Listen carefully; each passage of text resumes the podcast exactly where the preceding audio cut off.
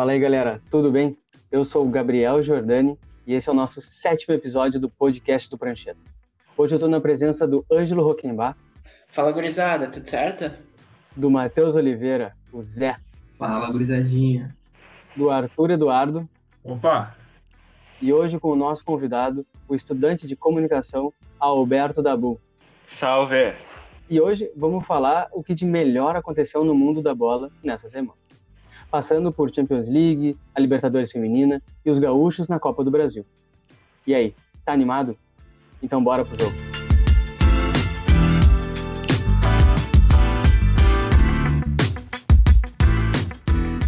E nesse meio de semana foi definida a final da Libertadores Feminina, que está sendo disputada lá em Buenos Aires.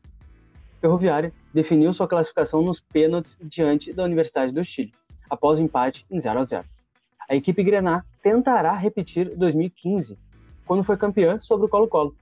Na outra ocasião em que chegou à decisão em 2019, foi superada pelas gurias do Corinthians. Na atual edição, a equipe passou na Bacia das Almas na fase dos grupos, se classificando em segundo do grupo.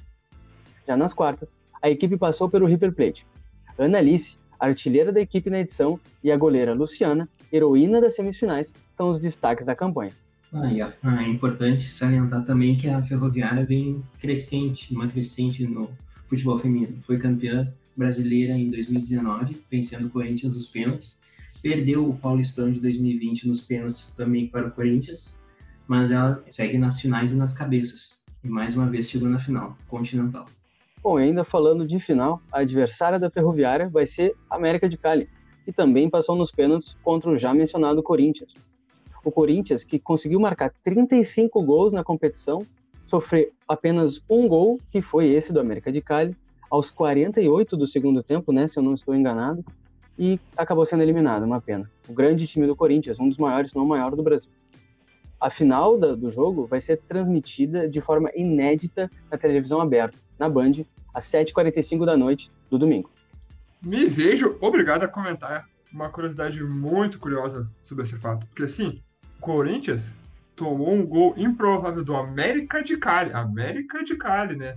Aos 48 segundos tempo, numa Libertadores. O que, assim, é completamente impensável se tu for pensar, por exemplo, no masculino, que normalmente quem toma o gol no final é o América de Cali, que já tem quatro vices da Libertadores e nunca venceu. Todo mundo lembra também do jogo América de Cali Penharol, né? Que os caras tomaram gol 120 minutos do segundo tempo, prorrogação, acabando o jogo. O Aguirre lá, fez o, último, o gol que deu o título, do último título que o Penharol venceu. Então, assim, como a sorte muda, hein? Porque o América de Cali é o time azarado masculino e, pô, passou aí na cagada pra final.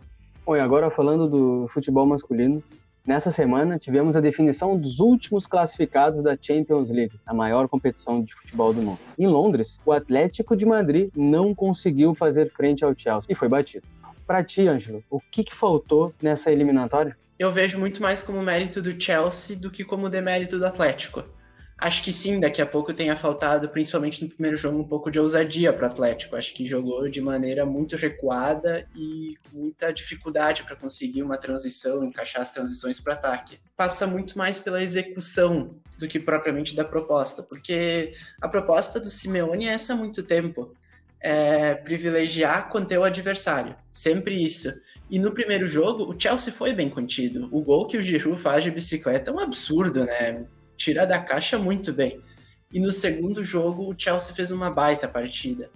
Conseguiu encaixar uma pressão muito forte em cima dos jogadores que distribuem o jogo do Atlético de Madrid, o Koke e o Saul não tinham tempo para pensar. Eles dominavam a bola e já vinha dois, três em cima para cercar, tá ligado? Chelsea sai muito grande dessa eliminatória, passou muito bem para o Atlético de Madrid. O Atlético de Madrid não conseguiu fazer frente, o João Félix não conseguiu ser abastecido pelo Atlético. É Soares tampouco. E eu vejo também muita gente começando a dizer ah, que o prazo de validade do Simeone está indo embora.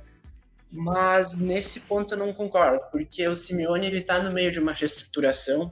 Essa já é a segunda temporada em que ele está reconstruindo um time que perdeu o Griezmann, que perdeu o Godin, dois alicerces da equipe. Tá nessa reconstrução, é líder do campeonato. É bem verdade que passa por um momento instável a gordura que tinha na liderança já tá indo pro buraco. Acho que o Simeone tem ainda bastante lenha para queimar no Atlético. Mas não é questão dele se renovar, porque é o seguinte, por exemplo, aqui no Brasil, criticam muito, e até com razão, o Renato, né, que ele não se renova, pega a mesma, mesmo esquema tático de 2016.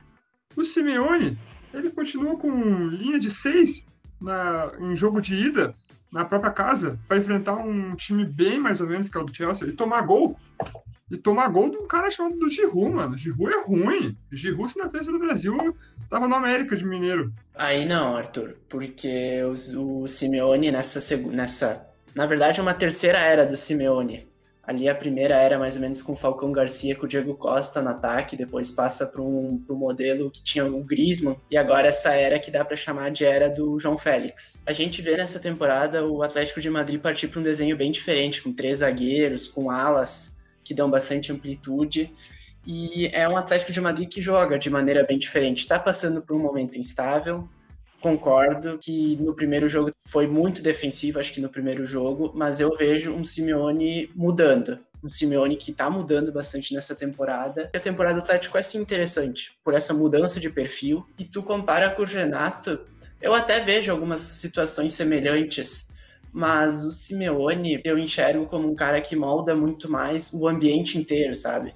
O Simeone é um cara que consegue mudar desde o pensamento lá das categorias de base até a chegada lá em cima, sabe? É um cara que mobiliza muito mais um clube do que o Renato. Mas o Renato ganha, né, títulos? Mas é aí que tá, o Simeone também ganha. Tem duas Europa League, conseguiu um feito muito grande, que é ganhar o Campeonato Espanhol numa era que tu tem o Barcelona de Messi e o Real Madrid de Cristiano Ronaldo.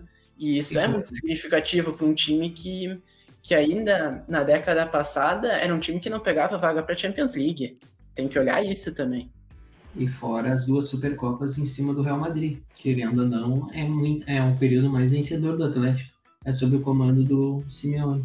Não, não podemos usar só os jargões como é retranqueiro, é fraco a linha de seis ele, ele criou para o jogo contra o, o, Chelsea porque o sistema defensivo estava falhando demais. E, e num jogo eliminatório, tu tem que primeiro, quando tu joga em casa, primeiro não sofrer gols. Aí, num ataque, uma bola que vem ainda do próprio time, que deixa o Giroud em condições para fazer o gol de bicicleta. Foi o que o Giroud foi muito feliz ali. Não teve erro da defesa. E do lado do classificado, o Chelsea vem numa crescente sobre o comando de Thomas Tuchel e sai embalado dessa eliminatória contra o Atlético. Zé, o que, que tu destaca nessa evolução do ah, time azul? A principal evolução é a defensiva, né? Sob o comando de Thomas Tuchel, o Chelsea não sofreu gol em casa. São seis partidas e nenhum gol sofrido. Fora isso, também, como foi mencionado pelo Anjo, a pressão feita pelo, pelo, pelo Chelsea no jogo da volta. Ele simplesmente encurralou, não deixou o Atlético sair com a bola dominada. Era só balão, era só jogada rápida. E o Kanté é o motorzinho, voltou a ser um motorzinho. Ele, ele tá em todo lugar do campo. Desarma e toca, desarma, toca, desarma, toca. A evolução do Chelsea passa pela zaga, passa pelo sistema defensivo. E depois o, o Timo Werner começou a ter apoio, o Giroud voltou a jogar bem, um time bem arrumado, ele consegue apoiar e jogar. E foi isso que o Thomas Tuchel fez, arrumou, arrumou a zaga, consequentemente o ataque se sobressaiu, o que a gente acabou vendo nessa eliminatória. Eu fico pensando, né, por exemplo, o Thomas Tuchel, ele é da mesma escola, basicamente, do Klopp, né? Quando o Klopp sai do Mainz 05 da, da Alemanha, quem assumiu é o Tuchel. Depois o, o Klopp sai do Borussia, quem entra é o Tuchel. E tanto o Klopp quanto o Tuchel, eles têm uma, modus operandi de consertar a casinha, que é entrar no time e consertar a defesa primeiro. Mas só que a diferença é que os times do Klopp jogam bem, são campeão. Não muitos, né? Porque ele perdeu a maioria dos títulos. Será que um dia o Tuchel chega nesse nível? O Tuchel, cara, ele já tá num nível muito parecido. Acho que ainda não, obviamente não tem o mesmo currículo ainda. Tu vê que o time dele já chegou na final do ano passado. O Chelsea de agora, como bem falou, é um time que tá muito bem consertadinho, como bem falou o Zé. O Kanté voltou a jogar muita bola no meio campo para frente. O sistema ofensivo também cresceu muito do que era do Lampard. Eu não era um grande fã do Tuchel mas ele tá na primeira prateleira hoje dos técnicos do mundo. Tu fala, tu fala de currículo, né? Por exemplo, o Tuchel, que nem é o Pochettino, eles são aquele cara da balada que não faz gol, né? Porque campeão mesmo, o Tuchel mal tem títulos, tá ligado? É, o currículo dele é tipo a Copa da Alemanha, em 16, pelo Borussia. Ele não tá na mesma prateleira, meu. É, como, é, que, é que nem querer comparar Maurício Ramalho com, com o Rogério Senni. Eu discordo porque eu acho muito oportunismo avaliar eficiência de um técnico por títulos. Não é só isso que tem que ser avaliado, é a qualidade do time dele, as atuações do time dele. Bom, e seguindo falando agora com o Alberto, Hoje a gente teve, ah, na sexta-feira passada, o sorteio das quartas de final da Champions. O grande destaque vai ser a reedição da final passada, do Bayern e do PSG. Alberto, me diz o que, que tu espera desse confronto pesadíssimo. É, não sei quanto a vocês, mas eu particularmente estou extremamente ansioso por esse jogo. É o que está me deixando mais animado, porque vai reprisar a final do ano passado e eu, como um grande fã do adulto Ney, vou declarar aqui minha torcida para o PSG. E imagino que o Neymar, tendo uma grande atuação combinada ali com o Mbappé, não vou dizer que sentiu o peso da final, porque o cara, com 19 anos, foi campeão do mundo, mas não teve uma atuação conforme esperamos dele. Será... Então acho que esses dois. Será que dessa Oi? vez o Neymar toca na bola e o Mbappé passa a bola? É o que eu mais quero, porque pode ser o primeiro passo do PSG rumo a talvez finalmente o título europeu. E eu torço para que isso aconteça, para ver se de uma vez por todas o Neymar pode se ver livre desses sheiks, desse shake árabe e fazer história em algum clube que mereça ele. Algum clube que a história não se resuma a um PDF de cinco folhas? Exato, nisso eu concordo plenamente contigo, Arthur. Sobre, sobre Bayern e PSG, tem muita coisa que vai que o panorama se repete bastante da final do ano passado, como disse o Aberto. Eu vejo um Bayern um, um pouco menos consistente. A saída do Thiago, por exemplo, que acabou com a final do ano passado, ela pesa um pouco. E o PSG, eu vejo o PSG em uma em alta um pouco mais. Acho que o Pochettino vai tornar o time do PSG mais competitivo para esse confronto. E por isso eu acho que vai ser um jogo ainda mais equilibrado. Será que o Pochettino vai ganhar o primeiro título da história dele? Uh, ele já ganhou a Copa da França, tá? Ah, é, ele tem um título. Ele ganhou agora há pouco. Ele, na primeira semana do, de clube, ele já ganhou. Eu acho que ele, ele, só, ele só disputou ah. a final, eu acho. Café, café com leite, café com leite. Beleza, mas seguindo para os outros confrontos dessas quartas, temos Liverpool e Real Madrid. Um duelo que envolve 19 orelhudos. O que, que tu acha para essa partida, Zé? Quem é o Não, grande favorito? favorito? Se eu, hoje, se eu fosse apostar hoje, eu ainda apostaria no Real Madrid, pelo, pelo número excessivo de lesões que tem o Liverpool. Só que vai ser a reedição da, da final de 2018. Só que é um pouco mais diferente, né? Esse vai estar sem o Carlos, o Liverpool. O Liverpool agora vai ter o goleiro, que é o Alisson. O Real Madrid tá, vai estar sem o Cristiano Ronaldo. Querendo ou não, é uma grande baixa. Tem o, o trio, Firmino, Salah e Mané em alta. O Salah provavelmente não vai sofrer um golpe de pom ou alguma coisa assim do judô, como foi na final, que o Sérgio Ramos simplesmente quebrou o braço e tirou o egípcio da final. Esse jogo também vai ser bem interessante de analisar. Futuramente a gente vai, vai falar um pouco mais dele. Eu, eu tô bem ansioso para esse jogo super pesado entre Liverpool e Real. Eu acho que as duas equipes, elas me surpreenderam nas oitavas de final. Eu esperava as duas sofrendo bem mais. O Liverpool fez dois jogos muito bons contra o Leipzig. O Real Madrid também dominou, foi superior à Atalanta no segundo jogo. Modric Cross colocando a partida debaixo do braço e levando como queriam, né? Então acho que e o Liverpool tá mal na liga, vai ser all-in na Champions League. Isso vai ser uma coisa bacana. Eu acho que ver o Liverpool nessa reta final de Champions League. Bom, e fechando os duelos ainda, temos Chelsea, que vai pegar o azarão do Porto, e o City, que vai jogar contra o Dortmund. Os ingleses se deram bem, Eu, inclusive, opinião, penso o contrário. Eu acho que quem se deu bem foi o Porto e o Dortmund, tá ligado? Um time que enfrenta uma outra equipe treinada por Thomas Tuchel tem tudo para se dar bem, né? O Porto veio de uma classificação com um a menos, é um time ajeitado. Não é, não tem super, super estrelas, mas, pô, nem o Chelsea tem. E eu acho muito provável, depende muito, joga primeira em casa, joga primeira fora. Se, por exemplo, vai lá, arranca uma vitória no Estádio do Dragão, ou lá no Stamford Bridge, o Porto tem tudo para estacionar um ônibus ali e garantir vaga. Já no jogo entre City e Borussia Dortmund, é mais complicado. City é um baita time, tem, tem um elenco do caralho. Mas o Dortmund tem um rapazinho lá, um norueguês, Segalep, que vai guardar o dele. A, a questão é se a defesa vai segurar o outro time.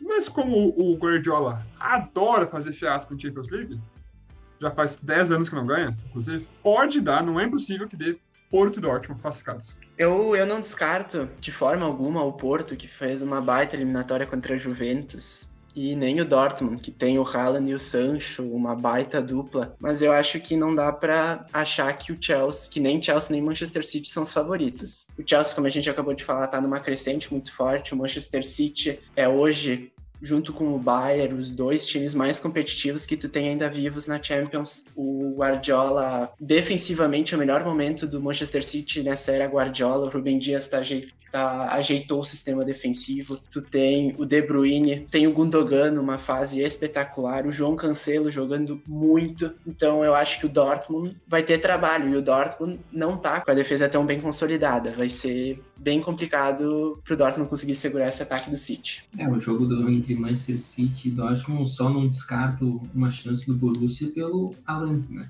O Alandinho vai bater gol. Só tem que ver se o Borussia vai ser capaz de segurar o poderio ofensivo do Manchester City. Com Kevin De Bruyne, do Gabriel Jesus. Com... Se até o Tottenham segurou. Beleza, agora vamos focar no nosso continente, no nosso país, no Brasil. A Copa do Brasil desse ano teve início ainda nessa semana e entre os gaúchos, quem se deu bem foram o Juventude, que bateu o Murici lá em Alagoas por 3 a 0, e o Ipiranga, que segurou o empate contra o Penharol lá no Amazonas. Já o Caxias o Esportivo e o Santa Cruz já deram adeus à competição, não participam mais. O que tu destaca dessas precoces eliminações ah, é? Infelizmente eram previsíveis até, né, até certo ponto. O jogo mais complicado, que talvez teria mais chance, seria o Caxias por ainda pegar o Fortaleza. O Caxias teve dois gols anulados, teve, pressionou e sofreu um, e no segundo tempo só deu o Caxias, né? Faltou um pouquinho para rolar um empate e talvez até depois no abafa uma, uma virada. O Esportivo perdeu para o Remo por 2 a 0 não conseguiu, não conseguiu criar, foi bem empacado o jogo, assim. E o Santa Cruz, primeira, na sua primeira participação na Copa do Brasil, enfrentou o, Joinville, Santa Catarina, e não saiu do 0 a 0 Faltou um, uma bola, um ataque. No, até teve a chance ali no finalzinho, só que acabou numa falta batendo na, na barreira e dando adeus a possibilidade de mais um milhão na conta, que pagaria dois anos de Santa Cruz. Não, e o Juventude, então, batendo num, num idoso, né? O ex-técnico, parece. Apoiando os jogadores, meu. Que é isso? Denúncia, o, denúncia no o Juventude, que tá com o técnico novo, né? O Pintado acabou indo pro projeto da Ferroviária, ele tá o técnico é o Marquinhos Santos. Ele vai ter um ano bem complicado na primeira divisão, né? Do, na, do Brasileirão.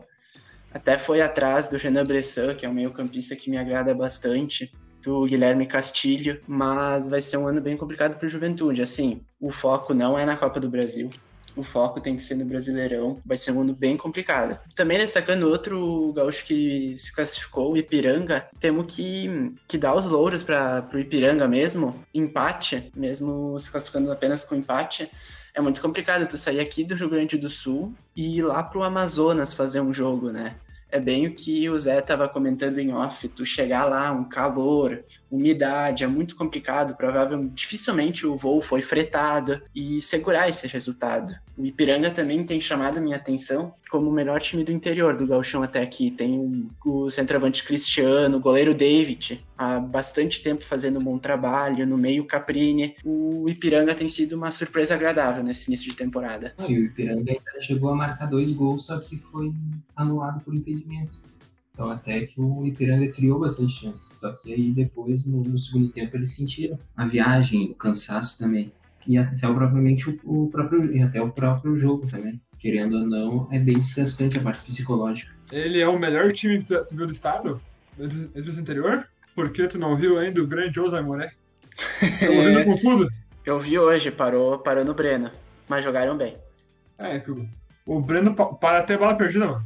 Bom, e mesmo depois de mais um ano seguido, um time gaúcho perder a final da Copa do Brasil, talvez esse pode ser finalmente o ano do nosso estado? Eu, eu falarei do, do meu Grêmio, né? Eu, eu, eu não confio, não. Eu não acho que vai ser nosso ano. Assim, acho difícil, mas assim, nada é possível. A gente só vai entrar nessa competição lá no futuro. Porra, setembro, agosto, talvez. Até lá, quem sabe o que vai acontecer? Quem sabe se o meu goleiro vai ser o Breno ainda? Ou se vai, vai vão ressuscitar o Paulo, o Paulo Vitor ou Vanderlei? Nunca se sabe, né? Ou, pô, de repente a zaga, a, a lateral, se de repente o Tassiano casa com a filha do Renato e agora ele é meio de capista titular do Grêmio ininterruptamente, daí, pô, como é que fica daí? Lucas Silva pode entrar de novo, de novo no time. PP nós temos que celebrar até junho. Você sabe essas coisas, tá ligado? É muito cedo pra falar, mas eu acho que o ano do, não é do Grêmio, não. A gente vai ganhar a Liberta. Tu comentou aí sobre várias nabas do Grêmio e eu acho que nessa questão o Inter tá um pouco melhor, porque várias vão sair agora, exemplo do Rodinei, já nos livramos há muito tempo do Musto, nem gosto de comentar esse nome. E vai ter o retorno aí, por exemplo, do Saravia, Bosquilha. Nós temos, nós temos os três melhores centroavantes do último ano. Então, acho que o Inter vai ter um grupo bem reforçado. E imagino que depois de dois anos batendo na trave, dois anos sendo vice, imagino talvez não seja a palavra certa, mas obviamente eu torço para que esse ano vá de uma vez E- por todas. E tu, tu acha que, que tinham eu que ficar com o Abel ou não? eu tenho uma visão que é a seguinte: o Abel veio como tapa-buraco. Quando, quando ele veio, eu apoiei totalmente. Eu gosto do Abel, sou fã do Abel, adorei o trabalho dele, mas o, mérito dele fica mais no campo motivacional. Eu não vi nenhuma mudança tática, técnica no time tão grande para fazer uma sequência ali de. foram nove ou dez jogos, não lembro agora, de invencibilidade, fazer o Inter de sexto colocado subir para primeiro. De qualquer maneira, eu acho ótima a vinda do Miguel Ángel Ramírez. Espero que até o final do ano estejamos todos miguelizados. Eu confio no trabalho dele. Espero que ele não tenha uns gringos de estimação como o próprio Musto. Bom, ele tem um grupo muito bom na mão, um grupo que, diferente do Kudê, que eu sou o maior hater, não é curto, principalmente esse ano não é um grupo curto. O Inter tem opções muito boas em praticamente todas as posições. O Lomba fez um, um- fez um 2020 muito abaixo do que se esperava dele, dado o- as temporadas de 2018 e 2019, nas quais ele foi um dos melhores goleiros do Brasil. Mas nós temos o Danilo na reserva, tem o Daniel que promete ser um baita de um goleiro, apesar de ter tido uma falha ou outra agora nesse início de gauchão, com as peças que o Miguel tem na mão, ele tem tudo para fazer um grande trabalho e espero que não fique só na nesse campo de ah, fez um grande trabalho, mas infelizmente não pôde coroar com título. Espero que levante o caneco esse ano e que estejamos todos vacinados para poder comemorar no final dessa temporada. Tu confia no trabalho dele, eu confio no trabalho do meu querido Baldaço. Ele vai me salvar desse cara aí. Arthur Eduardo, fã número um de Fabiano Baldasso, colorado enrustido, que acabou de falar com vocês. Todos os anos nós temos azarões que avançam e favoritos que são desbancados. Por exemplo, o Atlético Mineiro, quando ele foi eliminado pelo grande Afogados, por enquanto nenhum dos grandes foi passado para trás agora nessa competição. O Vasco já passou sufoco lá contra a Caldense, empatando o jogo e quase tomando a virada no final. Quero saber de vocês, começando agora pelo Anjo, tu aposta em quem dos grandes para dar um vexame nesse campeonato? Eu vou de. Eu vou de Vasco. Os caras gostam. Os caras estão curtindo uns vexame nos últimos anos. Infelizmente. O meu palpite de vexame é pro Botafogo. Eles já são um vexame ao natural e vai cair pro primeiro que aparecer, vai cair um, pra um 14 de julho ali, uma porra assim no Ceará, assim, o que aparecer que estão caindo. Ah, o meu palpite eu acho é o Cruzeiro. O Cruzeiro vai aprontar.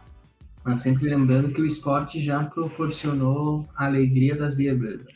Ao perder para o Juazeirense por 3 a 2 na primeira fase. Eu não vou falar ainda sobre um favorito que vai ser desbancado. Primeiro eu vou comentar sobre uma zebra que eu não sei se ainda, se ainda pode ser considerada zebra, que é o Bragantino, por diversos fatores. Ele está na Série A e, evidentemente, com todo o suporte financeiro que vem recebendo, num futuro próximo eles vão ganhar um título importante aí, uma Copa do Brasil, que são um Brasileirão. A questão é quão próximo está esse futuro. Pode ver que o Leipzig, em um período de tempo, um recorte muito curto, eles já estão disputando muita coisa aí, já chegaram nas, na reta final da, Champions estão sempre ali brigando pelo campeonato alemão, então eu tenho muita confiança de que num futuro bem próximo aí o Bragantino já vai estar disputando títulos importantes.